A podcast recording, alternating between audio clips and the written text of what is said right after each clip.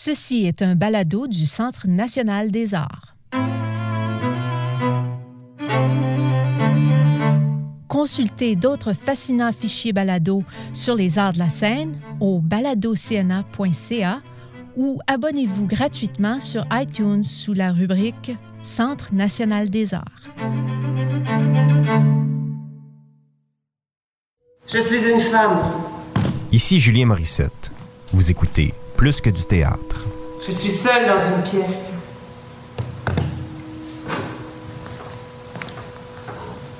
Je suis assise sur une chaise.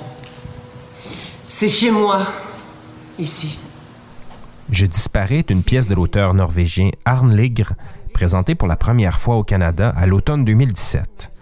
L'auteur a imaginé une femme dans une maison où elle n'est plus en sécurité, une maison où elle a vécu toute sa vie et qu'elle doit maintenant quitter. Cette femme, moi, est incarnée par Marie-France Lambert.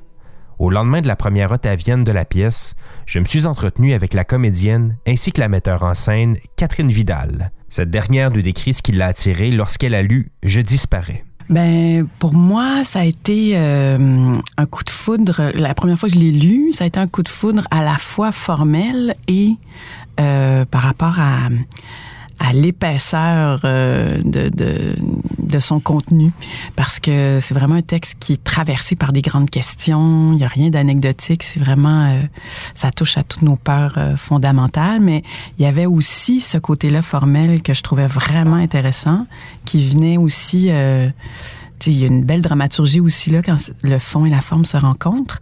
Et donc, cette forme-là, ce, jeu-là avec la fiction, euh, tu as vraiment l'impression de, de voir l'auteur Arne Ligre euh, en train de, à, travers la bouche des personnages d'écrire son histoire. On dirait que vraiment c'est les mots qui inventent tout.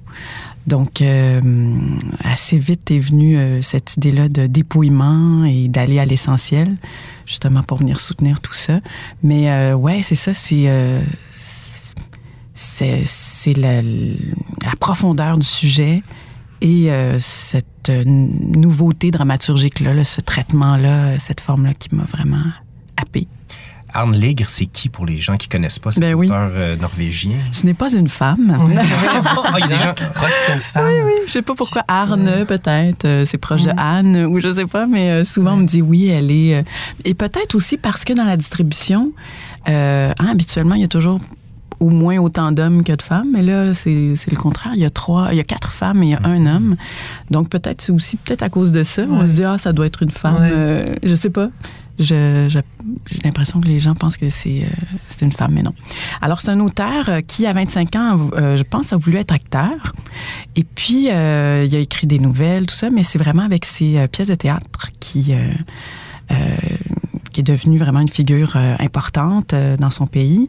Euh, je pense qu'il a écrit une dizaine de pièces jusqu'à maintenant et vraiment son œuvre est vraiment très très intéressante. Il y a une récurrence dans ses dans, dans, dans son œuvre cette ce thème-là de l'irréductible solitude de, de l'être humain qui est traversé dans pas mal tous ses écrits. Il est jeune aussi, hein? C'est un auteur, quoi, il n'a même pas 50 ans, ce mec. Oui, ouais, je pense qu'il a 49, ouais.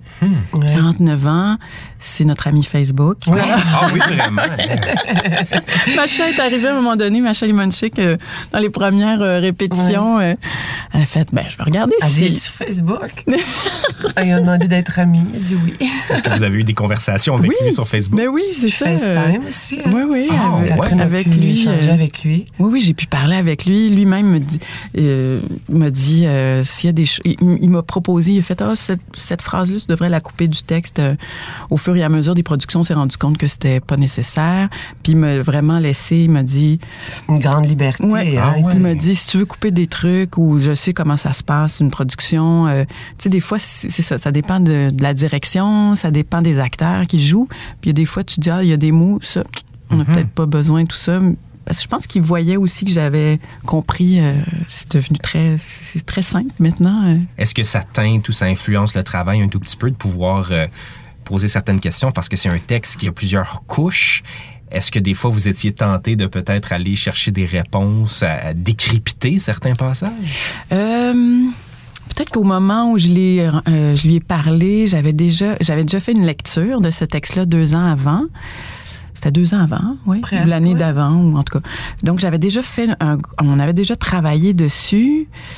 Euh, c'était plus, euh, en fait, j'ai posé plus de questions par rapport à la, dans, dans la traduction, il y a des pertes ou il y a des choses, oups, qui, euh, qui sont dévoyées. Fait qu'on se dit, oh là là, ou est-ce que ça, c'est vraiment ça qui est écrit? Est-ce que c'est ça que tu veux dire? Fait qu'on, ça nous a servi beaucoup pour la traduction. Euh, mais sinon, euh, non, ben, j'avais. Ben, ils disent toujours qu'ils savent pas qu'est-ce qu'ils écrivent, les Ouais. auteurs. Oui. Mais je les comprends. Tu sais, c'est à nous de, de faire le casse-tête, puis de. Il, il, c'est quand même, il a quand même écrit un texte, il y a beaucoup d'espace d'interprétation. Fait qu'il nous l'aurait un peu. euh, ça aurait un peu fixé un peu trop euh, de façon euh, univoque, peut-être, euh, l'interprétation de ce texte-là au niveau mise en scène et tout. Donc, non. j'ai Puis moi-même, je pense que j'ai pas voulu. Je me suis dit, moi, j'ai une certaine idée, puis j'avais envie d'aller là, mais bon. Est-ce qu'on retrouve quelque chose de commun entre l'esprit assez scandinave du texte et la présentation ici au, Québec, au Canada, en Amérique du Nord? Est-ce est-ce qu'il y a un contexte différent de, lecture ou de présentation du texte? Euh, ben pour moi, il y avait un, pont assez évident à faire. C'est, un peuple qui, euh, qui est un peu, en- entre guillemets, sans histoire. Là. C'est, Comme nous. Ouais, c'est ça. Donc, euh, ouais. Puis ça a été écrit en 2011, ju- juste avant euh, la tuerie là, sur l'île euh, du Toya là, Mhm. euh, euh, par le suprémaciste Ouais. nazi. Là.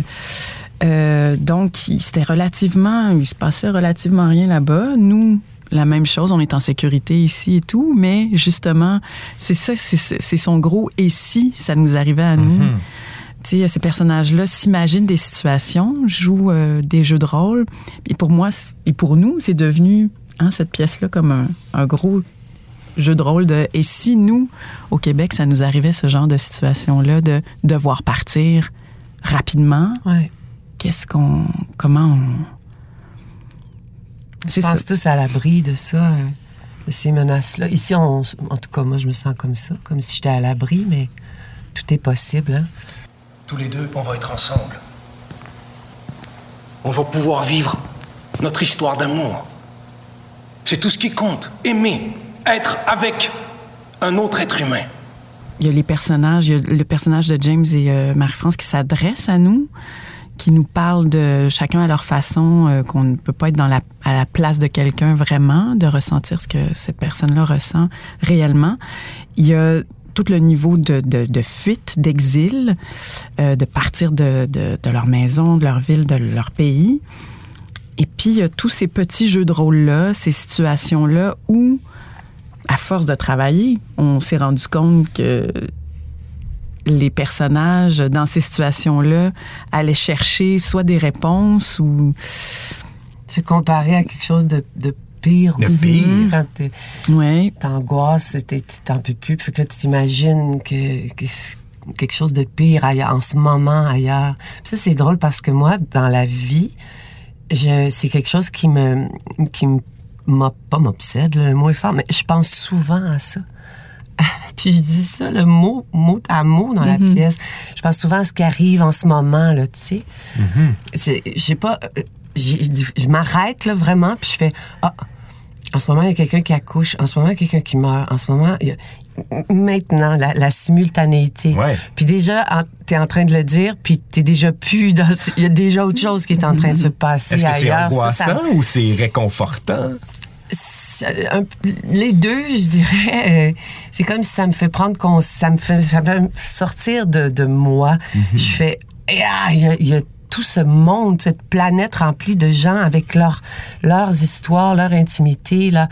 Puis oui, c'est vrai que ça, ça peut apaiser de, de se comparer ou euh, qui se compare, se console, là, mais euh, ça, ça, c'est vrai, ça m'a vraiment étonné quand j'ai lu la pièce la première fois. J'ai fait, Hein, mon Dieu, comme ça me parle. J'ai, euh, j'ai été aussi euh, très, été très intriguée parce que dans la pièce, il y a vraiment des niveaux. Je sais pas si vous avez lu, vu la partition, mais il y a des, tout ce qui est écrit en gras. Mm-hmm. C'est comme des indications scéniques. Nous, on c'est comme une voix intérieure.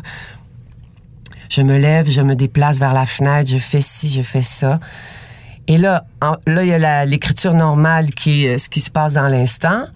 Et là, poup, les italiques, là, ça devient les jeux de rôle. Fait que là, ça, j'ai fait, oh, quel beau terrain de jeu, mais j'étais mhm. euh, au, début, on le fait en lecture. Fait que, bon, ça s'arrête là, on est debout, on a nos lutrins.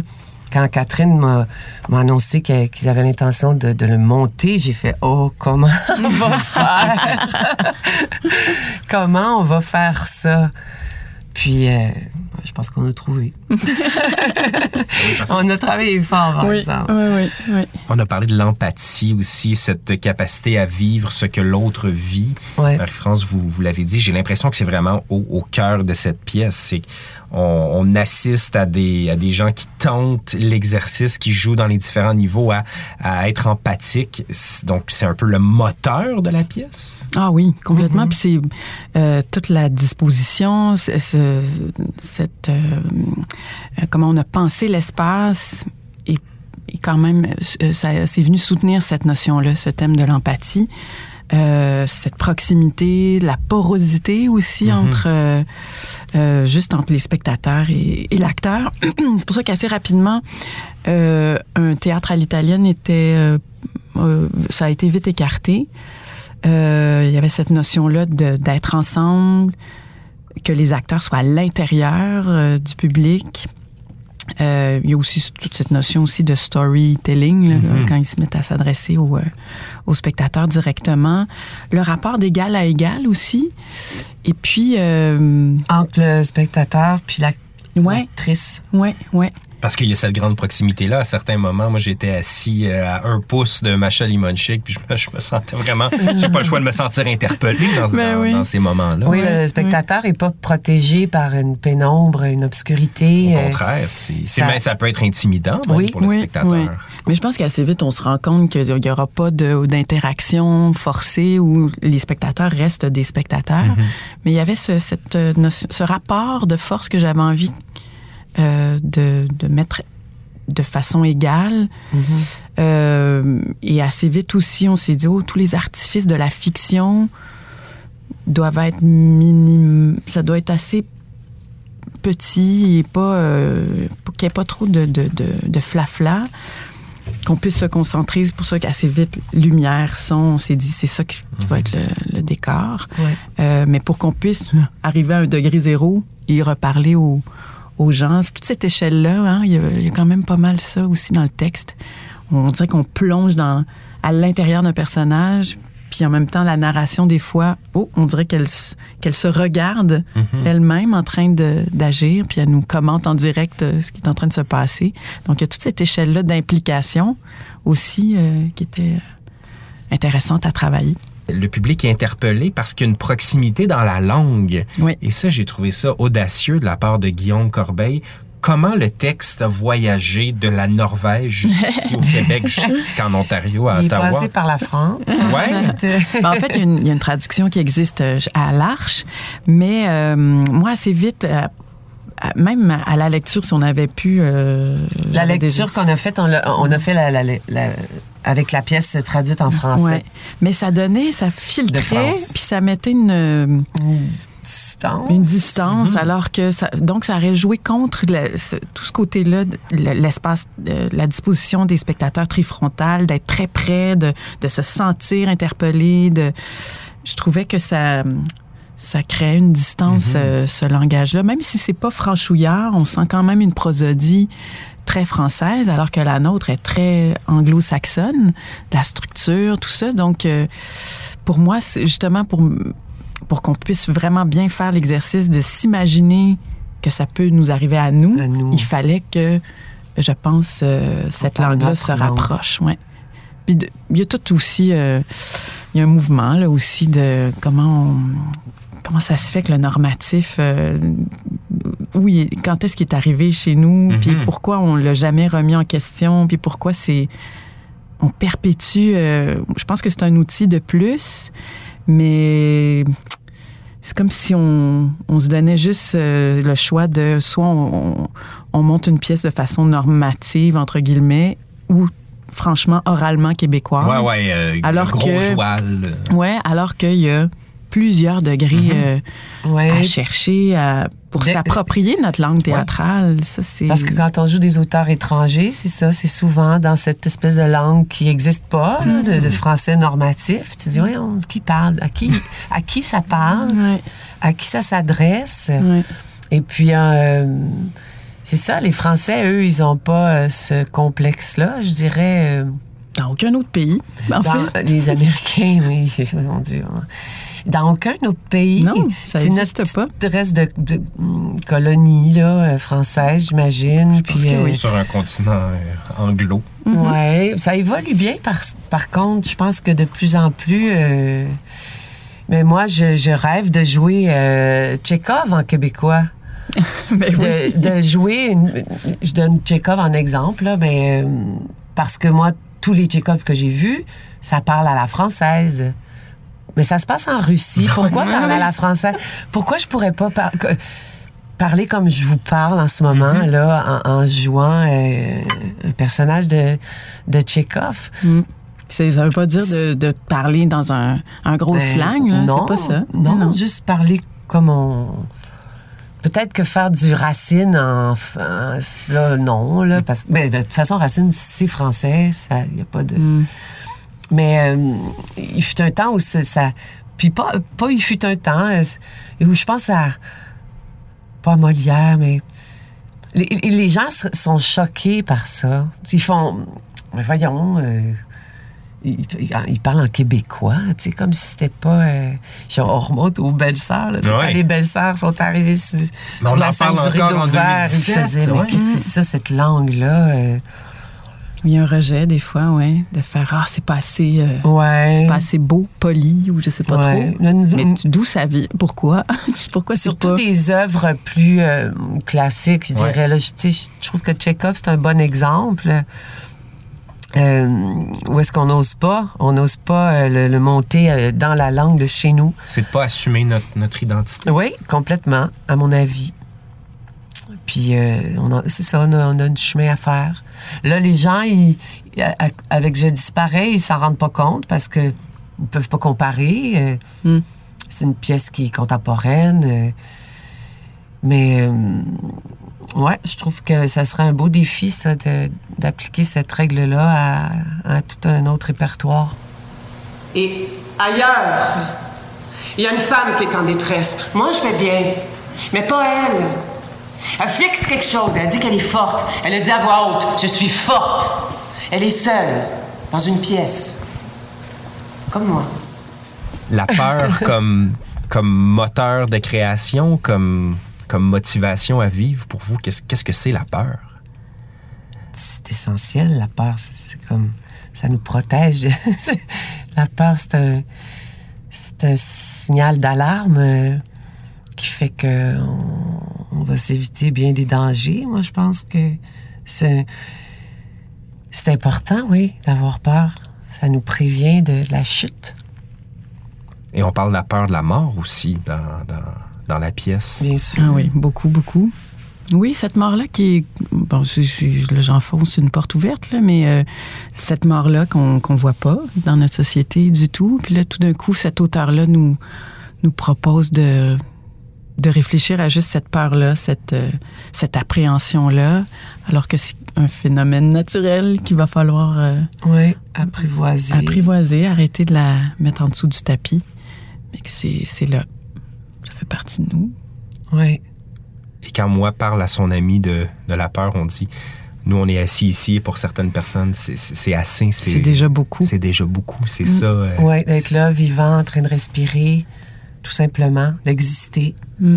Et là, euh, là l'actualité, tout l'arrière-fond de l'actualité Ouais, entre à ouais. pleine porte dans cette pièce-là, justement, parce que ben, elle n'a pas été écrite maintenant, Mm. mais hein, on, Pendant les répètes, on, on- on- juste les, nou- les nouvelles, les événements, on n'en revenait pas. On arrivait pour répéter euh, la scène des décombres. Puis la veille, il y avait eu un tremblement de terre au Mexique avec des, des gens ensevelis sous des... Exactement ça, là, tu sais, où tous les migrants qui, qui doivent se, se sauver. Euh, Mhm. oui, la- l'actualité nous, nous, nous rattrapait tout le temps. euh, C'était incroyable. Comme si on le monte. C'était euh, sur scène, on Ouais, n'avait ouais. pas le choix de faire avec. C'était Ouais. là. Il y a une synchronicité qui, qui rend ça encore plus pertinent, peut-être, Mm. de, de- de monter la pièce. Ben euh, oui, et surtout parce que c'était du point de vue de d'un homme ou d'une femme occidentale privilégiée. Tu sais, euh, fait que c'est- encore là, c'est et si ça nous arrivait à nous, parce que c'est des images, on se dit ah ça se passe pas ici, ça se passe euh, chez Ouais. certains peuples. euh, euh, sur d'autres continents, puis tout ça. Et si à nous, ça, ça arrivait, ce genre de truc-là, Ouais. euh, là, je veux vraiment pas faire euh, l'oiseau de malheur. J'espère que ça arrivera pas. là, mais euh, en France, quand ça a été monté, euh, peu de temps après, il y a eu donc euh, Charlie Hebdo et tout ça. Mais à ce moment-là, eux non plus, euh, C'était tranquille. c'était euh, tranquille. Tout est- Relativement. Et, euh, puis donc, on est comme vite rattrapé. euh, Mm. Il y a des phrases aussi, je pense à des petites phrases qui ont l'air de rien, là, mais qui sont d'une profondeur ou de tout à coup de.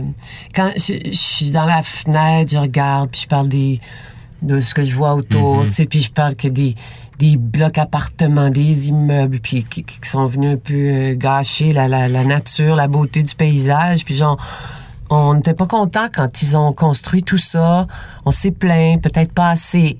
On, je suis rendu habitué. Moi, cette phrase-là me tue. Je suis rendu habitué. On s'habitue à tout dans la vie. Et c'est ça qui est terrible. Parfois, c'est bien, mais je trouve que. c'est Euh, terrible, mais en même temps, c'est ça qui fait que l'espèce habituée. humaine. euh, Survie. Puis c'est, Oui. que on, on s'est plaint, mais peut-être pas assez. Puis je trouve que c'est ça qu'on fait, nous, ici, euh, occidentaux, américains. euh, on se plaint, on se plaint, mais on laisse faire, puis on s'habitue. Puis là, ben, il y a des... Y a des, euh, des des guignols qui se font élire, euh, qui, qui occupent des postes incroyables, puis on fait, mais voyons, comment, comment tout ça a pu se passer? Ben, c'est parce qu'on n'a rien fait. On regarde ça passer, puis on fait, bon, ben, coudon, on, on mais Nos on besoins fondamentaux sont pas touchés. Oui, on a, on a quelque chose dans notre assiette, on a des vêtements, on a chaud, on est bien. Fait que on regarde ça comme des spectateurs, puis on, s'habitue, on s'habitue à tout. Puis moi, ça me fait très peur, ça. Est-ce que c'est de la soumission? Non, je pense que c'est une espèce de d'insouciance, nonchalance. On est des, on est gâtés. On n'a pas jamais eu à se battre. On a, euh, mais quand on se met à perdre là, de, de l'acquis, je pense que peut-être que là, on se réveillerait. Mais je nous trouve bien, bien euh, effoirés dans nos divans, bien, euh, bien dodus. euh, sur nos, nos téléphones, puis euh, on fait, puis ça aussi dans la pièce, euh, quand Macha elle parle des huit femmes là, tu sais, qui sont sur la plage, puis ils font, mon Dieu, c'est terrible, hein? ça pourrait nous arriver à nous, tout ça, mais on va faire un don, puis on va continuer à... Qu'est-ce qu'on peut faire d'autre? Qu'est-ce qu'on peut faire, tu sais? On va pas se mettre à, à gâcher notre vie en pensant au drame de ces gens-là. Fait qu'on va faire un petit don, on va se déculpabiliser, puis on va continuer. Mais C'est l'autre extrême de l'empathie, ça, c'est peut-être un manque d'empathie? Ben, il y, a- il y a une empathie réelle. Moi, je suis en- de l'empathie euh, pour tout ce, quand- ce dont je suis témoin euh, actuellement. Mais je suis pas plus engagée que ça. euh. Ben non, c'est Je fais ça. rien Tu sais, ces concrètement. personnages-là, euh, c'est ça, je leur disais aux filles, je dis, faut qu'on, faut que je me faut pas les juger parce qu'au début, on les faisait un petit peu trop superficielles. On avait tendance à, à faire comme si c'était des filles superficielles, mais elles, sont pas superficielles. Elles sont, Non, c'est quelque juste- chose que j'aurais pu dire. Ou moi, il y a beaucoup Ben de mes oui. amis m'ont dit, mon Dieu, j'ai dit ça la veille. Ou, euh, Ouais. oui, oui. Est-ce que c'est confrontant pour le spectateur, ça? j'imagine. Je pense que. J'espère. oui. J'espère que ça, que ça brasse un peu, mais Puis en même temps, qu'est-ce que tu veux faire? ça c'est revient ça, encore ça à dit ça. Ouais. ça. On se dit de toute façon, on peut rien faire. De toute façon, on peut rien faire. Mais c'est pas vrai. On pourrait faire quelque chose. Mais on, on a d'autres activités. On a d'autres priorités. Ils peuvent juste me détruire, moi. Tant et aussi longtemps que je vais être capable d'endurer la douleur, j'abandonnerai pas. Avant, j'avais un enfant. S'il était ici, je serais pas aussi forte. C'est la plus belle chose qui me soit arrivée. Il pouvait transformer un moment ordinaire en un instant de pur bonheur. Tout ce qu'il y avait de plus quelconque, les anecdotes les plus insignifiantes, y arrivaient à m'en faire voir le sens profond et à me faire comprendre qu'au fond, c'était extraordinaire. Je me disais, j'ai un fils et c'est ce qu'il y a de plus important au monde. Je me disais ça et j'oubliais tout le reste. Je me sentais heureuse. J'étais faible. Je pense à la. C'est parce qu'on parle de- du théâtre, puis de. Ouais. Je trouve que cette pièce-là, euh, ce qui est formidable, c'est que ça fait appel beaucoup à, l'imaginaire du spectateur, puis le, pouvoir de, de l'évocation. Moi, je trouve ça vraiment très, très fort de pas. euh, de pas tout plaquer, euh, ça, ça laisse une grande, grande liberté au spectateur qui, lui, va se faire son film. Quand tu racontes quelque chose, là, là toi, tu, tu le fais ton décor, tu te le fais ton...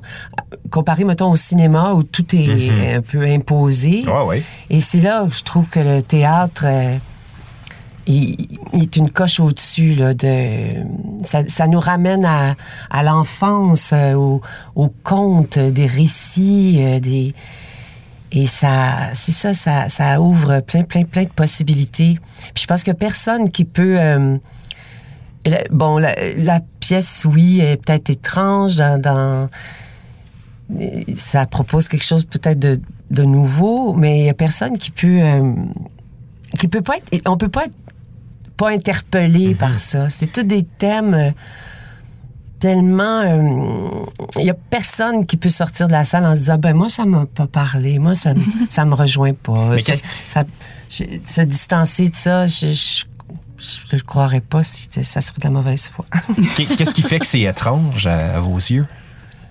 Ben, c'est tous ces, ces niveaux-là. Euh, ben, en tout cas, c'est ce que les gens disaient. C'est ça peut être déroutant de, ouais, de, de ce- cette espèce de voix intérieure qui, qui dicte les actions. Puis là, tout à coup, whoop, là, un vrai échange. Puis là, ensuite, on, il y a pas de, il y a, on, on, tient pas trop le spectateur par la main, tu sais. Fait qu'il faut qu'il, accepte cette proposition-là. Ben, Mais il joue aussi, ben oui, Hein? et il joue énormément avec. Il y a une façon de raconter, euh, tu sais, de suivre un personnage principal, admettons, du début à la fin, habituellement. On le suit jusqu'à la fin. Ouais. puis là, non, je disparais. C'est pas juste ça. et c'est pas juste dans cette pièce-là, il s'amuse avec. On est habitué à ça, donc qu'est-ce qu'on fait si on enlève le personnage principal aux trois quarts de la pièce? Ouais. On a vécu toute une épopée émotive, puis il nous la est, est parti. Ouais. Puis il faut recommencer un autre truc avec quelqu'un d'autre. Puis euh, ça, euh, je pense qu'il joue beaucoup avec les. euh, on s'est comme habitué à un genre de fiction, une, comment raconter une un histoire. déroulement Oui, euh, plus classique. oui. Puis lui, oups, il tord ça. Il... Ouais. Ben, Catherine, vous avez parlé de, de storytelling et de fiction. C'est quoi l'utilité de, de- de la fiction dans nos vies et au théâtre?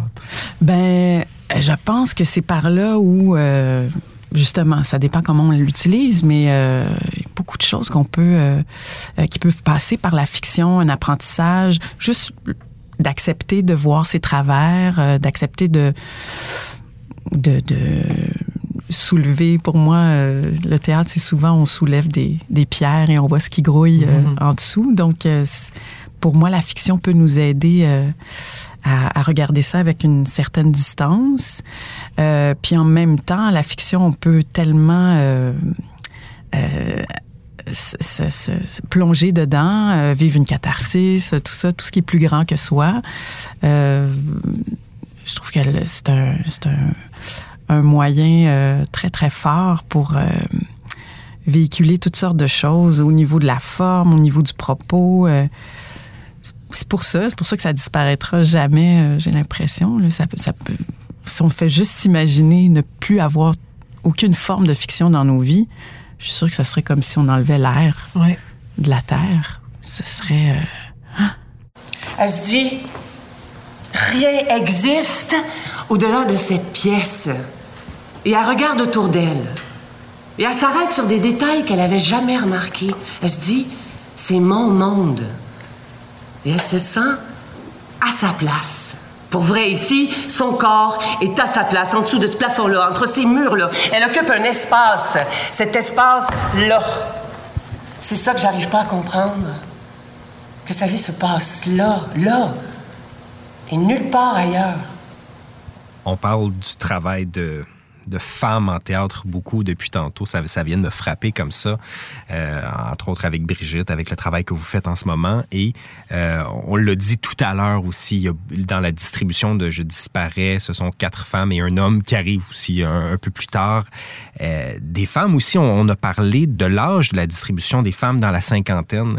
Est-ce que c'est rare de voir une telle distribution à l'affiche au théâtre? Oui, c'est rare. Habituellement, hein, T'en as une, tu sais, Mm. puis qui joue un rôle de Secondaire. très secondaire. Euh, tout ce qui est métaphysique, euh, c'est souvent donné euh, aux hommes. Mhm.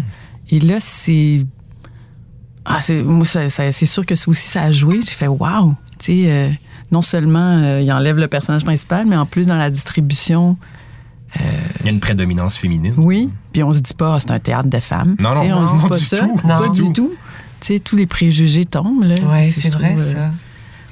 J'ai, ouais, d'avoir écrit euh, ça pour. euh, puis C'est en vrai même qu'on se dit pas c'est un théâtre de femmes, c'est féministe, tout ça. Du Mais tout. Non, c'est du théâtre, point. puis On se pose pas la question. Ça, c'est un, c'est un beau pauvre. Oui, je trouve que ce serait un beau. Euh, ouais, ce Parce serait que un beau quand chemin, on voit ça, de- une pièce avec quatre gars puis une fille, on se dit pas, ah, c'est une pièce d'homme.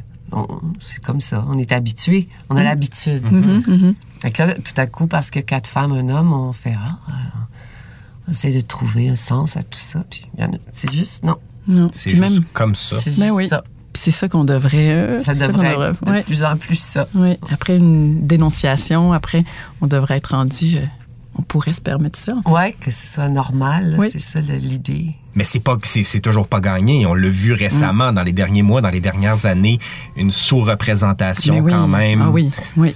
Le, le c'est- il y a une, association, en tout cas une organisation qui s'appelle le FET Mhm. et qui, euh, oui, qui, a- qui ont, ils ont recensé, euh, donc euh, c'est ça, ils ont sorti tous les chiffres, le nombre d'auteurs présentés, euh, Mhm. de metteurs en scène et tout. euh, c'est très en deçà de ce qu'on ce qu'on pourrait faire, ça c'est sûr, oui. Est-ce que ça va changer à court terme? Est-ce que vous sentez ce changement-là? Je pense qu'il y a, une- oui, il y a cette conscience-là, mais de là, parce qu'en France, ça s'est passé aussi, hein, ce, ce mouvement-là, puis euh, ils ont comme pas eu le choix de d'imposer des quotas, puis là, ça, c'est sûr que ça, ah, Ouais. c'est pas, mais en même temps, est-ce qu'il faut pour que ça devienne quelque chose de normal, puis après ça, on enlève ces, Ouais. ces obligations-là, mais je pense que sinon, ça va rester juste des vœux pieux, j'ai l'impression. Plus que du théâtre est une série de balados produites par le Théâtre français du Centre national des arts. À la recherche, Guy Varin. Au montage, Stephen Boivin. Je m'appelle Julien Morissette. Je vous remercie d'avoir été à l'écoute.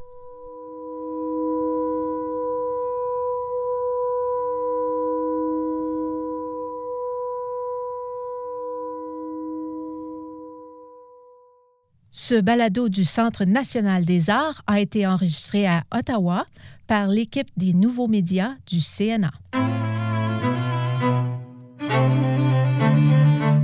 Écrivez-nous à baladocna.gmail.com. Vos commentaires et vos questions sont pour nous très précieux. N'oubliez pas, consultez le site web baladocna.ca pour voir d'autres fascinants fichiers balado du CNA ou abonnez-vous gratuitement sur iTunes sous la rubrique Centre national des arts. Le Centre national des arts du Canada vous dit à la prochaine.